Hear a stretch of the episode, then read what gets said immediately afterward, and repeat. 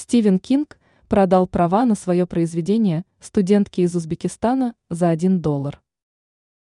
Узбекская студентка стала счастливой обладательницей прав на экранизацию одного из произведений непревзойденного мастера ужасов писателя Стивена Кинга. Прославленный американец продал их обучающийся в ташкентском филиале Всероссийского государственного института кинематографии имени С. А. Герасимова. За 1 доллар Гульнара Иванова купила у Стивена Кинга права на экранизацию рассказа «Человек, который не пожимал рук».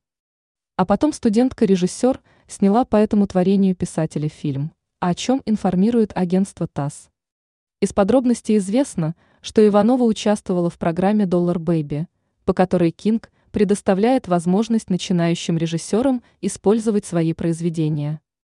Я подала свой замысел и видение на программу.